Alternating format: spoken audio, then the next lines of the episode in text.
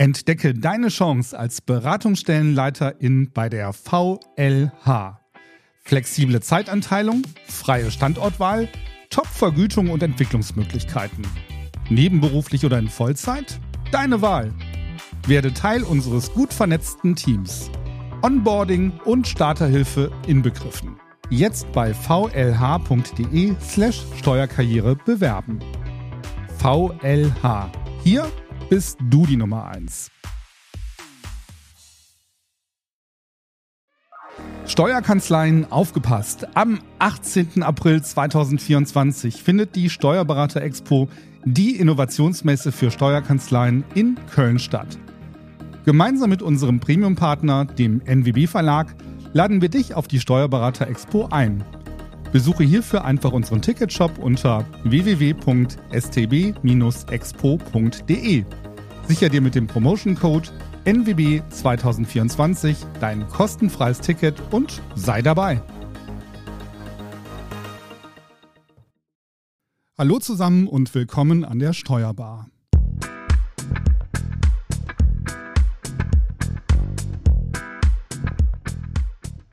Heute sprechen wir über die Corona-Überbrückungshilfen bei verbundenen Unternehmen im Familienbesitz und gehen speziell auf aktuelle Rechtsprobleme ein. Mein Name ist Frank Hüsken und ich nehme die Steuerbahn natürlich nicht alleine auf. Aus München ist meine Kollegin Franziska Boyong zugeschaltet. Servus Franzi. Hallo. Und aus Hamburg ist unser heutiger Experte Dennis Hillemann zugeschaltet. Dennis ist Fachanwalt für Verwaltungsrecht und Partner der internationalen Rechtsanwaltskanzlei Field Fischer.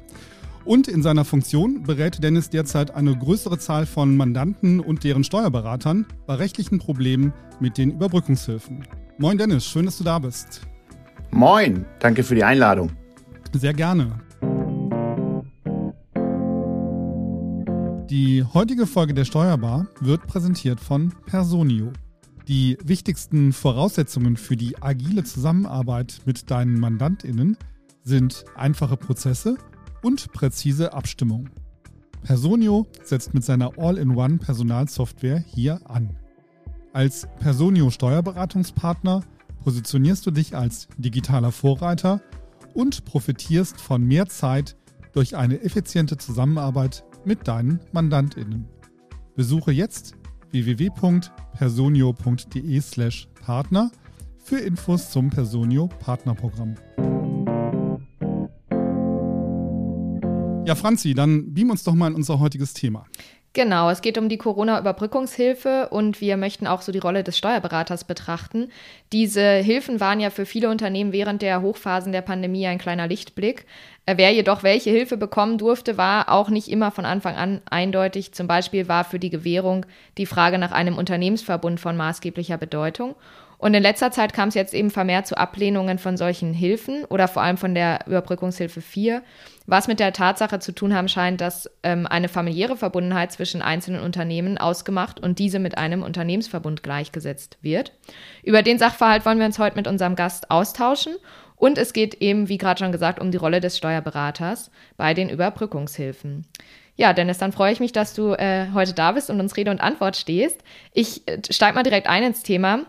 Ich fand es in der Vorbereitung ziemlich komplex und würde gerne vorab nochmal abklopfen, wie das denn mit den Corona-Überbrückungshilfen nochmal lief. Also vielleicht können wir es uns nochmal in die Erinnerung holen. Ähm, welche gab es denn überhaupt in den letzten drei Jahren? Ja, gerne. Also es gab in der Tat eine ganze Reihe von Hilfsprogrammen äh, der Bundesregierung und der Bundesländer. Es ging ja mal los mit den Soforthilfen, als es dann so im März 2020, April 2020 mit der Corona-Krise in Deutschland losging und alle Angst hatten und wir im Lockdown waren. Dann gab es zunächst Soforthilfen als Liquiditätszuschüsse.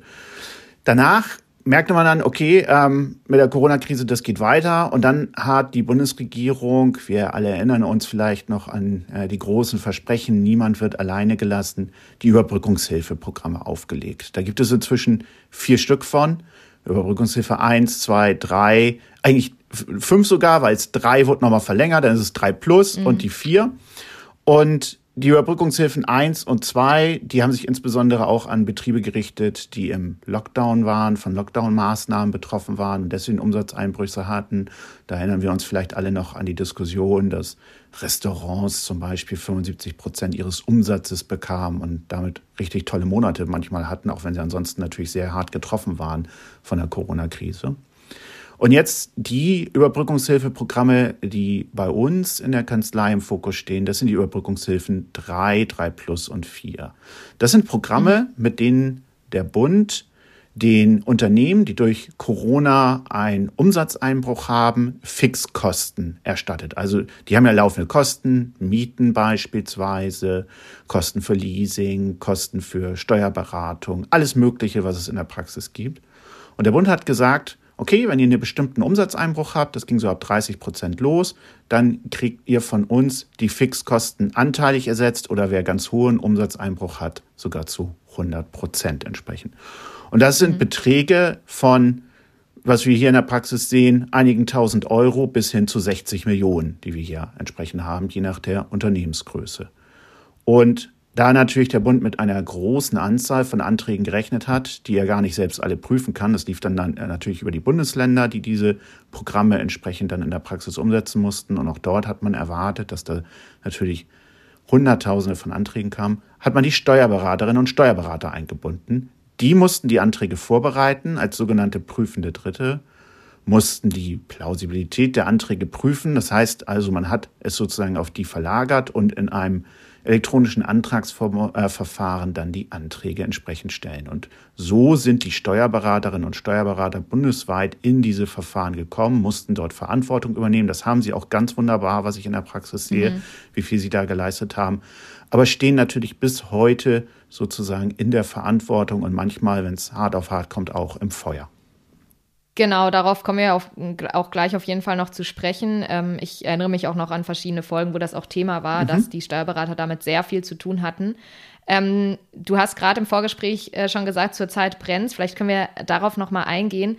Äh, mein Eindruck ist, dass gerade die ersten Hilfen relativ äh, zügig ähm, durchgewunken wurden. Ähm, aber jetzt gerade bei den äh, letzteren, also bei 3, 3 plus 4, äh, eben dieser Corona-bedingte Umsatzeinbruch nachgewiesen werden musste. So hast du äh, das mhm. gerade genannt im Vorgespräch. Kannst du dazu noch mal kurz was sagen? Was ist jetzt gerade äh, das Thema bei vielen Steuerberatern? Ja, in der Tat. Also seit Dezember, Januar ähm, haben wir noch mal ganz vermehrt Anfragen. Wir haben immer die, das ganze Jahr über Anfragen jetzt schon gehabt in 2021. Dort ging es dann meistens um andere Themen.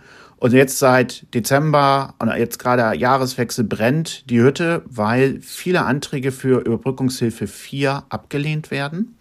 Dahinter mhm. steckt Folgendes. Bei der, schon mal der Überbrückungshilfe 3 und 3 Plus war Voraussetzung, dass die Unternehmen, die die Fixkostenhilfe in Anspruch nehmen wollten mit der Überbrückungshilfe, einen Corona-bedingten Umsatzeinbruch haben müssen. Das heißt, wenn ich jetzt irgendein Business habe, was so nicht mehr läuft, weil sich niemand mehr dafür interessiert, dann sozusagen kriege ich keine Überbrückungshilfe, sondern es musste durch die äh, prüfenden Dritten, die Steuerberaterinnen und Steuerberater erklärt werden, dass der Umsatzeinbruch, den die betroffenen antragstellenden Unternehmen haben, auf Corona zurückzuführen ist. Bei der Überbrückungshilfe 3 und 3 Plus machte man das mit einem Klick im Formular und in der Regel sozusagen lief das noch durch. Klar, da saß man, sah man sich noch so ein bisschen in der Hochphase der Corona-Pandemie und äh, wir alle kennen die Diskussion, wir alle waren davon hart betroffen, auch 2021 noch. Und 2022 hat sich offenbar dann die Praxis der Bewilligungsstellen geändert. Ähm, weiter war die Voraussetzung für die Überbrückungshilfe 4, dass es einen Corona-bedingten Umsatzeinbruch geben muss. Weiter wurde das von den prüfenden Dritten erklärt. Aber dann ging auf einmal die Nachfragen los. Und zwar wurde gefragt, Worauf beruht denn der Umsatzeinbruch wirklich? Bitte erklären Sie dezidiert, dass das Corona-bedingt entsprechend ist.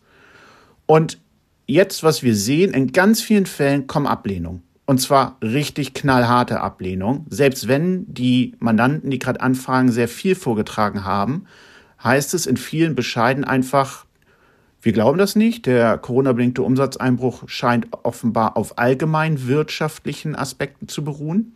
Gerne steht jetzt auch drin aufgrund Inflation und äh, Ukraine-Krieg und Energiepreise mm. als, als Grund.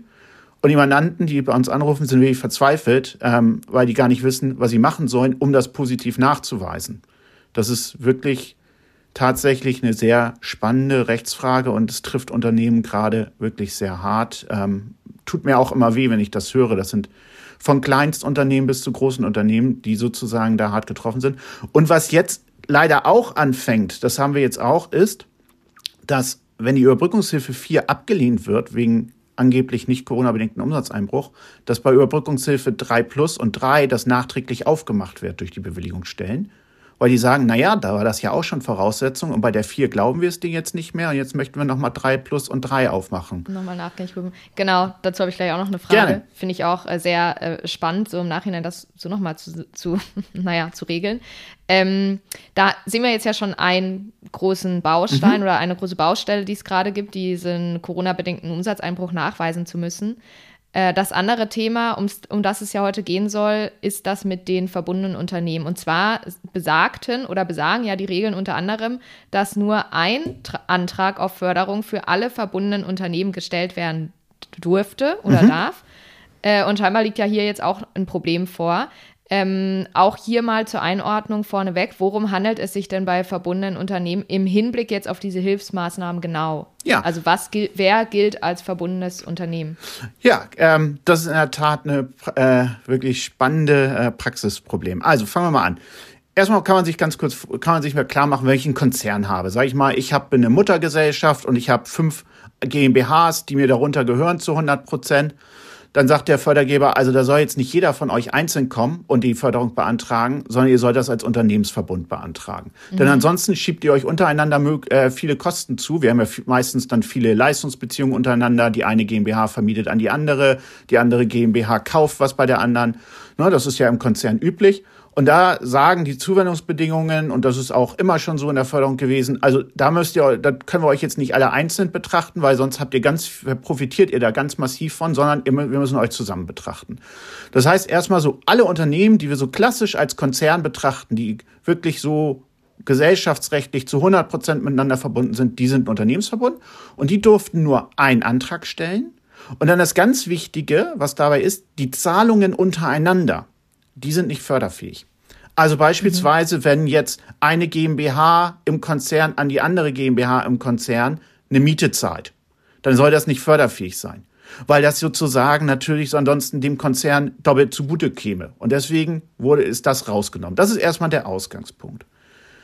Und daraus ergeben sich dann aber in der Praxis aus diesem ganz klaren Fall, den wir uns alle irgendwie gut vorstellen können und sagen, Mensch, ja, so ein Konzern soll nicht doppelt und dreifach profitieren, ergeben sich dann in der Praxis aber viele Probleme in den ganz unterschiedlichsten Fällen. Und eins dieser Probleme, und darüber werden wir jetzt sicherlich gleich sprechen, ist das bei Familien.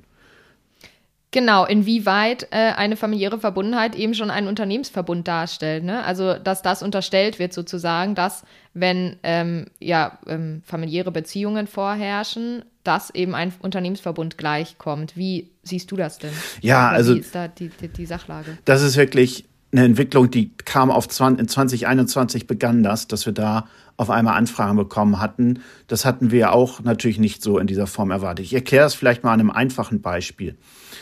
Wir haben eine GmbH und die gehört äh, einem Ehegatten. Also nennen wir ihn mal Ehegatten A. Ob es jetzt der Mann oder die Frau ist, ist ja völlig egal. Der ist zu 100 Prozent Gesellschafter dieser GmbH und auch Alleingeschäftsführer. Und der andere Ehegatte, Ehegatte B, ist Eigentümer einer Immobilie, die er an diese GmbH entsprechend vermietet. Das ist eine sehr häufige Konstellation, die man in der Praxis hat. Die haben Steuerberaterinnen und Steuerberater in der Vergangenheit aus steuerlichen Gründen wohl häufig so beraten und haben ähm, das, die steuerlichen Gründe, da gibt es sicherlich andere Expertinnen für, aber das ist so ein Standardfall, den wir in der Praxis ganz häufig haben. So. Werden die jetzt nicht miteinander verheiratet und die GmbH würde die Überbrückungshilfe beantragen so würde zu den förderfähigen Fixkosten auch die monatliche Miete zahlen, die die GmbH an den Vermieter zahlt. Also das können wir uns alle nachvollziehen. Ne? Jetzt wär, stellen wir uns vor, der Frank hat ein Ladenlokal, äh, vermietet das von irgendeiner ihm äh, unbekannten Person an, also die nicht sozusagen befreundet, verheiratet etc. ist und äh, zahlt dafür Miete und genau diese Miete ist förderfähig. Jetzt aber zu unserem Ehegattenbeispiel. Dort gingen dann die Bewegungsstellen dazu über und sagten, na ja, also der Ehegatte, der als Einzelperson diese ähm, Immobilie vermietet, den betrachten wir jetzt aber als verbundenes Unternehmen zu dieser GmbH, weil er ist ja mit dem Alleingesellschafter und Geschäftsführer der GmbH verheiratet. Hm. Und das stützt sich, und da muss ich mal einmal ganz kurz ausholen, ich mache es dann aber auch wieder einfacher, einmal aufs Europarecht. Ähm, wenn man Förderungen gewährt, insbesondere in großer Höhe, dann muss man das europäische Beihilferecht beachten. Und im europäischen Beihilferecht ist meistens alles nicht ganz so einfach. Da gibt es dann Definitionen. Und diese, die eine, es gibt auch eine Definition zum verbundenen Unternehmen. Die ist im Ausgangspunkt erstmal so ganz typische Fälle. Eine Gesellschaft ist 100% Gesellschafter der anderen Gesellschaft. Oder es gibt Beherrschungs- und Gewinnabführungsverträge. Also alles das, wo wir uns sagen können, ja, die Unternehmen, das sieht mir auf den ersten Blick so aus, die sind miteinander verbunden. Und dann gibt es in der Definition noch einen Unterfall, der sagt, naja, und wenn es eine Gruppe gemeinsam handelnder natürlicher Personen gibt, die über mehrere Unternehmen verstreut sein können, aber die handeln gemeinsam und sind auf dem benachbarten oder gleichen Markt tätig, dann können wir die auch als verbundene Unternehmen betrachten. Da geht es dann eben zum Beispiel, wenn jetzt etwa der Frank und ich zusammen haben eine GmbH äh, zu 100 Prozent, 50 Prozent jeder und der Frank hat auch noch eine GmbH äh, mit mir, andere GmbH mit mir zusammen zu 50 Prozent und die beiden GmbHs für, äh, schieben sich untereinander Leistungen zu, dann sind die durch uns beide miteinander entsprechend verbunden, weil wir beide handeln gemeinsam und dann handeln die GmbH gemeinsam, das kann jeder nachvollziehen. Und jetzt kommt sozusagen das Perfide. Es gibt eine Stellungnahme der EU-Kommission aus dem Jahr 2006, auf die dann ein Leitfaden der Bundesregierung verweist und da heißt es, dass eine familiäre Verbundenheit ausreichen kann, um einen Unternehmensverbund anzunehmen. Und daraus stützen sich die Bewilligungsstellen. Und die sagen jetzt, ja, ihr Ehegatten, ihr handelt ja gemeinsam, wenn der eine an die GmbH des anderen vermietet und damit seid ihr verbundene Unternehmen und damit sind die Mieten nicht förderfähig. Und das hat Natürlich, weil auch an diesen Mieten häufig, häufig natürlich noch Finanzierungen privater Natur dranhängen. Die Immobilie, die vermietet wird, muss ja noch finanziert werden.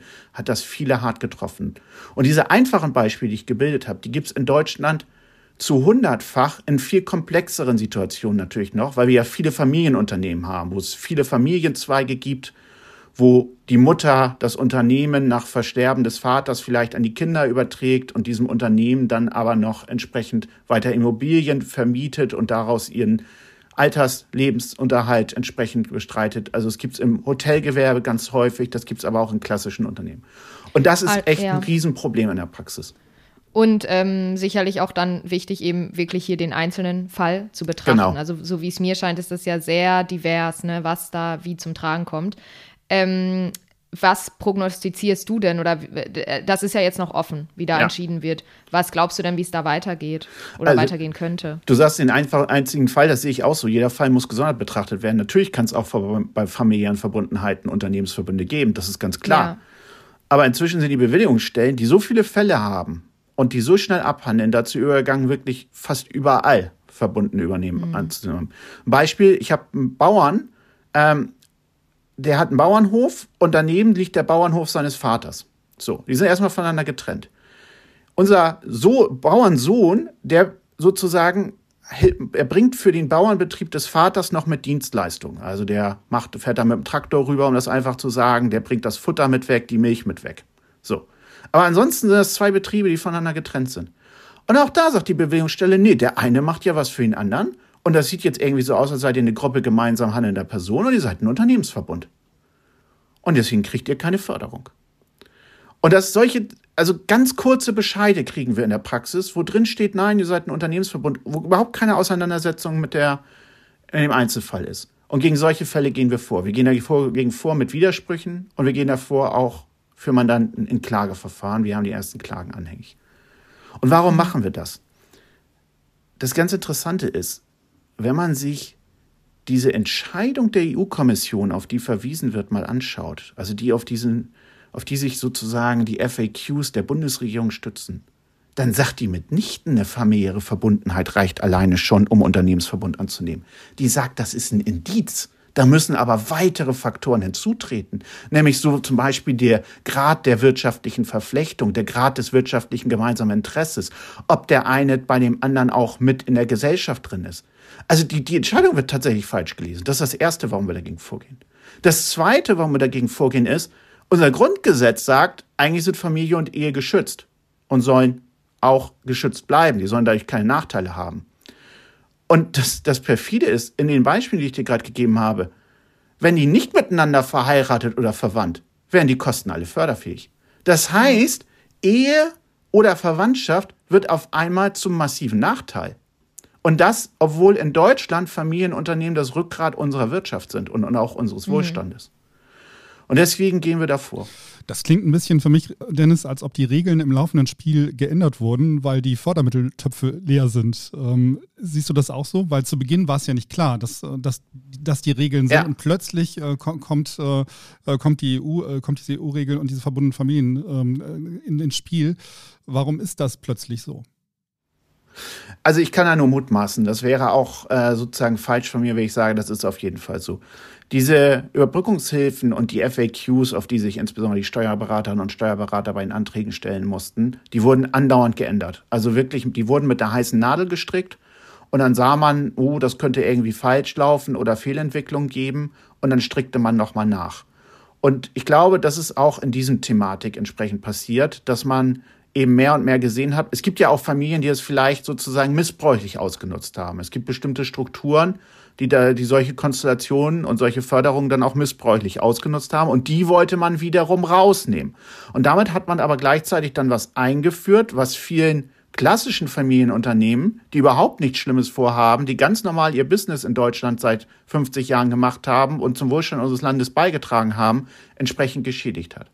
Dass jetzt und das ist ein bisschen der andere Fall, dass mit den Corona-bedingten Umsatzeinbrüchen auf einmal uns so um die Ohren fliegt bei den Mandanten. Da kann ich mir schon vorstellen, dass die Töpfe etwas leer sind, weil wir haben ja derzeit auch andere äh, Probleme, ähm, ja. die mit hohen Subventionen entsprechend bewältigt werden müssen. Aber das ist nur Mutmaßung und ich kann es nicht hundertprozentig sagen, ob es tatsächlich so ist. Mhm. Ein, ein, weiterer Punkt ähm, ist ja auch noch, dass es ähm, nicht nur um die Überbrückungshilfe 4 geht, sondern eben auch um die ähm, Hilfen, die schon bewilligt ja. wurden zum Teil. Ne, das hatten wir gerade schon angesprochen, ähm, dass auch da Rückforderungen ähm, angestellt oder angestrebt werden von Hilfen, die eben schon ähm, gewährt wurden. Da würde ich gleich, oder geht Frank sicherlich gleich auch nochmal drauf ein. Wenn nicht, dann stelle ich da nochmal eine Zwischenfrage. Äh, ich würde gleich gerne zum Steuerberater nämlich kommen. Ja. Aber bevor wir das machen, ähm, ein, also ganz kurz würde ich noch kurz äh, auf das Thema Subventionsbetrug mhm. zu sprechen kommen. Äh, es wurden ja auch in der Politik unter anderem Stimmen laut, dass äh, Verdacht auf Subventionsbetrug vorliegt teilweise. Ähm, das ist jetzt schon eine Weile her. Wie hat sich der Sachverhalt denn entwickelt in den letzten Monaten? Wie ist da jetzt der Stand? Und ähm, deiner Meinung nach, wie viele Mandanten betrifft das, die sich da eben ja Subventionen beschafft haben, die ihnen nicht zustanden? Oder wie, wie, für wie groß hältst du dieses Thema? Wir haben Hunderttausende von Anträgen und allein wenn man statistisch schauen würde, wenn man Hunderttausende von Anträgen hat, hat man Betrüger dabei. Also sorry, das mhm. muss man ganz klar so sagen, das ist so. Es gibt Leute, die sagen, super System, daran bereichern wir uns. Und auch bei den 100.000 Steuerberaterinnen und Steuerberatern, die das absolut ehrlich, anständig und mit hohem Einsatz gemacht haben, gibt's auch schwarze Schafe weil es einfach mhm. statistisch gar nicht anders sein kann. Das haben wir in der Praxis gesehen. Wir haben Anträge gesehen äh, von Steuerberatern, ähm, die das Geld aufs eigene Konto überwiesen haben wollten äh, für Unternehmen. Mhm. Ähm, wir haben äh, äh in der Tat auch Hilferufe bekommen von Mandanten, ähm, deren Unternehmen, also da waren es noch keine Mandanten, aber deren Unternehmen durchsucht werden wegen angeblichen Subventionsbetrugs. Und wo sich hinterher herausstellte, das war dann aber ganz harmlos, das ist total, äh, da war überhaupt nichts los. Ähm, ein, zwei Fälle hatte ich, wo auch klar Subventionsbetrug war. Das muss man einfach sagen. Ähm, das ist dann auch so. Es gibt auch Leute, die sozusagen dort entsprechend die Gutmütigkeit und den Willen der Politik entsprechend zu helfen, das im großen Maß ausgenutzt haben. Aber der ganz klare Aussage ist, das ist kein so großes Problem, wie es vielleicht in den Medien gern gemacht wird die ganz überwiegende, ganz, ganz überwiegende 99 Prozent der Leute haben ehrlich beantragt und haben auch ehrlich mit ihren Steuerberatern und Steuerberatern gearbeitet. Und da kam ja auch eher dieses Problem zum Tragen, dass diese Umsatzausfälle für die Zukunft prognostiziert werden Richtig. mussten.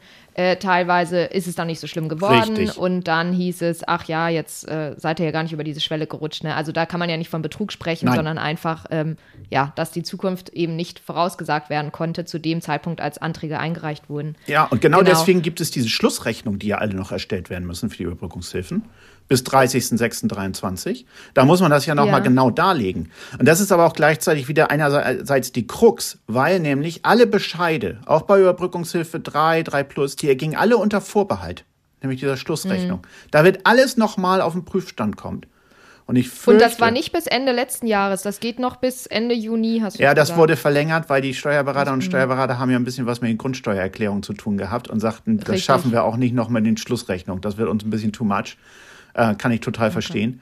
Und ja. ähm, da müssen eben viele wissen, und ich hoffe es nicht, aber ich fürchte, es wird so kommen, dass gerade bei vielen dann Themen wie verbundenes Unternehmen nochmal aufs Tableau kommt.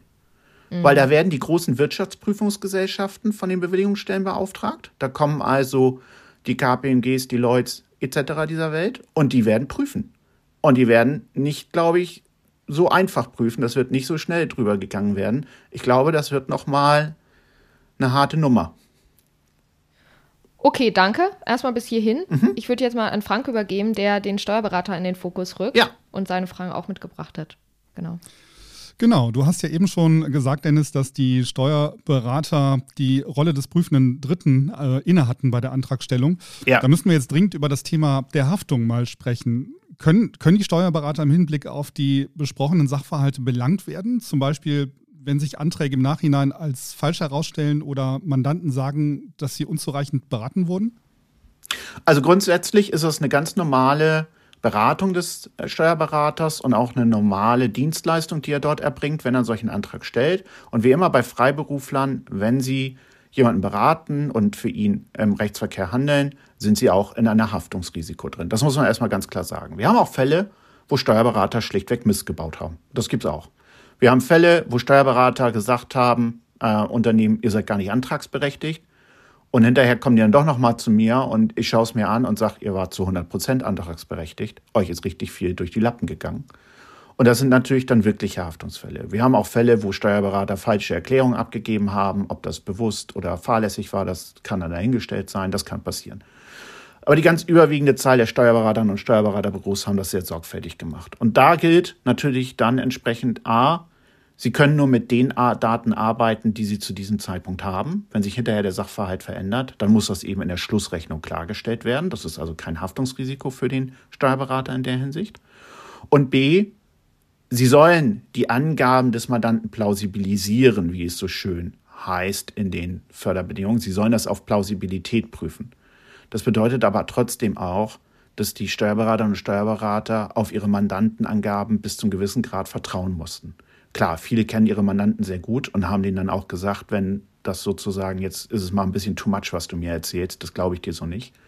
Aber sie sind ja nicht im Büro des Mandanten. Sie sprechen nicht mit den Kunden des Mandanten. Das heißt, sie müssen sich irgendwo auch auf die Angaben des Mandanten entsprechend vertrauen können. Und wenn sie darauf vertraut haben und Erklärungen abgegeben haben, die sich im Nachhinein dann als falsch erweisen, dann haften sie nicht. Was allerdings wichtig ist, wenn sich Sachverhalte wesentlich geändert haben, wenn man erkannt hat, dass man Fehler gemacht hat, wenn man erkannt hat, dass der Mandant gegebenenfalls Fördermittel auch falsch verwendet hat, es gibt bestimmte Beschränkungen bei sehr hohen Förderungen, dann muss man das unverzüglich mitteilen. Und da kann es wichtig sein, dass man das nicht erst in der Schlussrechnung macht, sondern auch schon zwischendurch. Denn ansonsten, und da nochmal zurückzukommen auf was, was Franzi gesagt hat, ansonsten kann man auch mal in Subventionsbetrug geraten, wenn man nämlich Wissen hat und da nichts macht. Und genauso in die Haftung gegenüber den Bewilligungsstellen. Also da rate ich Steuerberatern und Steuerberatern, wenn sie wirklich wesentliche Sachverhalte erkennen, wo sie sagen, Mensch, das ist aber was ganz grundlegend anderes als das, was wir beantragen, dann müssen sie schon mal proaktiv handeln. Wenn du Mandanten oder auch die Steuerberater von Mandanten berätst, wie gehst du denn da vor und ähm, wie kannst du euren Mandanten helfen? Also zunächst versuche ich immer den Sachverhalt zu verstehen. Das bedeutet, Erstmal, dass ich mir vom Mandanten natürlich die Anträge und die Ablehnungsbescheide oder Bewegungsbescheide, je nachdem, worum es geht, anschaue, mir vom Mandanten den Sachverhalt erklären lasse. Und dann mache ich etwas, was sozusagen jetzt kein Hexenwerk ist, aber was der Verwaltungsrechtler typisch macht. Ich legitimiere mich gegenüber der Bewilligungsstelle oder wenn ich eine Klage erhebe, dann erhebe ich die erstmal fristwarn und beantrage Akteneinsicht. Das ist etwas ganz Wichtiges. Man muss in die Akten der Bewilligungsstellen gucken. Man muss da reinschauen, wie die denn zu ihren Entscheidungen gekommen sind. Da findet man die unglaublichsten Dinge. Da findet man völlig unvollständige Akten, wo ganz viele Angaben, die beispielsweise Mandanten gemacht haben, gar nicht berücksichtigt worden sind, weil sie gar nicht drin waren. Die wurden falsch digital zugeordnet oder wie auch immer. Man findet darin Pressemitteilungen, die irgendein Bearbeiter ausgeschnitten hat, zum Beispiel ähm, Pressemitteilung irgendeinem anderen Unternehmen aus dem gleichen Wirtschaftszweig geht super und daraus wird dann geschlossen, ja, dann geht es den ganzen Wirtschaftszweig super. Also da findet man die unglaublichsten Dinge drin. Und deswegen sage ich mal Mandanten, die natürlich häufig aufgeregt sind, wir legitimieren uns jetzt mal. Wenn Widerspruch erhoben werden muss, erheben wir erstmal Widerspruch. Wenn Klage erheben muss, erheben wir eine fristwarnende Klage. Aber begründen machen wir es danach, damit wir, nachdem wir in die Akte geguckt haben. Und wenn wir in die Akte geguckt haben, dann können wir meistens mit dem Mandanten sehr gut drüber sprechen, sehr pointiert gucken, auch mal sagen, macht es überhaupt Sinn, das zu verfolgen, nach dem, was wir gesehen haben? Vielleicht müssen wir dann auch mal eine widersprochene Klage zurücknehmen, weil es keinen Sinn macht. Oder aber wir können wirklich pointiert dann den Widerspruch und die Klage begründen und der Bewilligungsstelle sagen, Mensch, da habt ihr aber missgebaut. Und wenn die Ablehnung ins Haus flattert, dann ist vermutlich auch Eile geboten, ne? damit keine Fristen versäumt werden. Das heißt, da muss man dann schon recht schnell handeln. Ja, also in der Regel hat man eine äh, Rechtsbehelfsfrist von einem Monat. Das hängt jetzt äh, dann, ob Widerspruch oder Klage erhoben werden muss, das hängt davon ab, in welchem Bundesland man ist. In Hamburg zum Beispiel gibt es noch das Widerspruchsverfahren, wo es also sozusagen noch bei der Behörde bleibt. Man erhebt Widerspruch gegen einen Ablehnungsbescheid oder einen Rückforderungsbescheid und dann prüft die IFB in Hamburg das selbst. In Bayern beispielsweise muss man gleich Klage erheben zum Verwaltungsgericht. Das beruht darauf, dass dort in Bayern gesetzlich das Widerspruchsverfahren abgeschafft wurde. Also deswegen ein Monat. Ähm, wir können da auch immer kurzfristig tätig werden. Also auch andere Anwälte natürlich und Anwälte sind in der Lage, das immer kurzfristig zu machen. Aber man sollte nicht zu lange warten, weil man muss ja auch beraten werden. Es muss mal über das Kostenrisiko aufgeklärt werden. Und deswegen appelliere ich da ähm, entsprechend an die äh, Mandanten und ihre Steuerberater und Steuerberater auf uns zuzukommen. Und wir arbeiten immer mit den Steuerberatern und Steuerberatern ganz partnerschaftlich zusammen, weil die kennen die Zahlen, die sind nah am Sachverhalt. Wir sind also, wir stehen uns ganz klar als Partnerin und Partner auch der Steuerberater, denn ohne die, die wird es nicht zum Erfolg kommen. Das ist ja offensichtlich eine wirkliche Welle, die hier gerade auf die Steuerberaterinnen und Steuerberater mhm. und die Mandantinnen und Mandanten zurollt. Worauf sollte ein Steuerberater jetzt achten? Hast du da Tipps, dass du sagst, geht jetzt rein, schaut euch jetzt nochmal bestimmte Dinge an, damit ihr vorbereitet seid? Also, ähm, von den Themen, die wir hier besprochen haben, da sollte der Steuerberater insbesondere sich nochmal das Thema Unternehmensverbund anschauen. Nach dem, was ich hintenrum gehört habe, ob das hundertprozentig stimmt, das weiß ich nicht, ist aber das ein absoluter Prüfungsschwerpunkt, wo also die Bewilligungsstellen und die von ihnen beauftragten dann Gesellschaften entsprechend nochmal ganz explizit prüfen können, ob die Antragsteller zum Unternehmensverbund gehören. Und wenn dort Sachverhalte oder Zweifel bei den Steuerberatern und Steuerberater bestehen, die ja wieder in der Schlussrechnung erklären müssen, zum Beispiel, dass kein Unternehmensverbund vorliegt, explizit, dann sollten Sie es lieber jetzt prüfen vor den Schlussrechnungen und nicht erst in die Schlussrechnung reingehen, weil man zum Beispiel Folgendes machen kann. Man kann mit der Schlussrechnung ein ergänzendes Gutachten vorlegen, zum Beispiel, wo wir anwaltlich äh, darlegen, dass kein Unternehmensverbund mit anderen Unternehmen vorliegt. Oder wenn es Zweifelsachverhalte gibt, ist etwa irgendwas förderfähig gewesen. Dann gucken wir uns das vorher an und wenn wir sagen, ja, das war förderfähig, dann kann der Steuerberater und Steuerberaterin das in der Schlussrechnung weiterhin ganz normal ansetzen und man legt ein ergänzendes Gutachten vom Anwalt vor, dann ist der Steuerberater auch aus der Haftung raus. Weil klar, wenn ein Anwalt sagt, ist förderfähig, dann ist er aus der Haftung raus.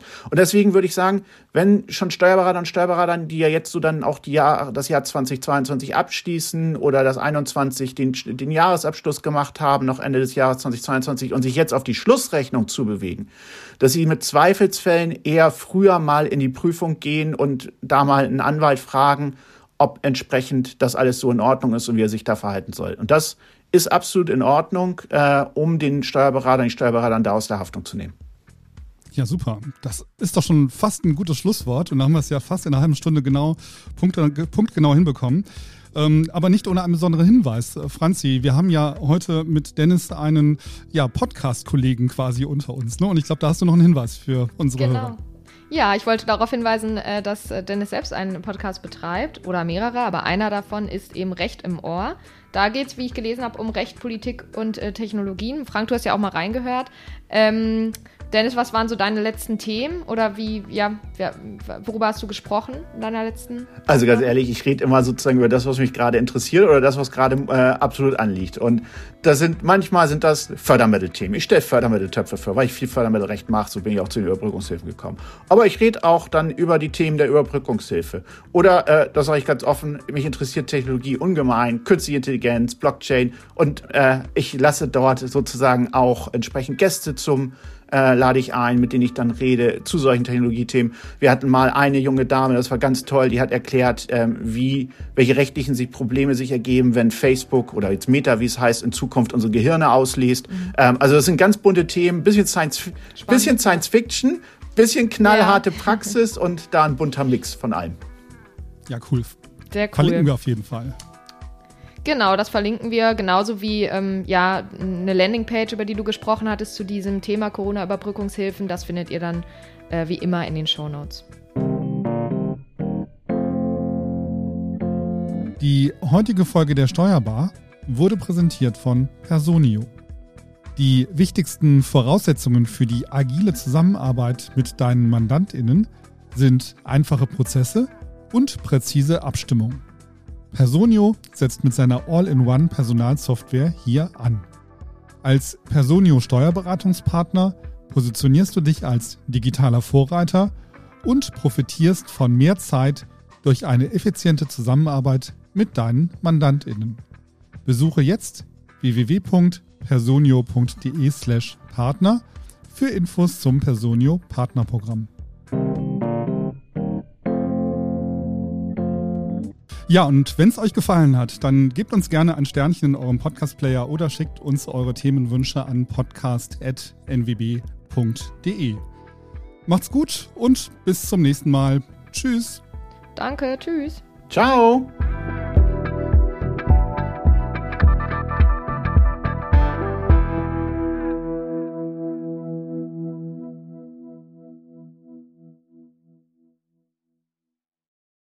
Entdecke deine Chance als Beratungsstellenleiterin bei der VLH.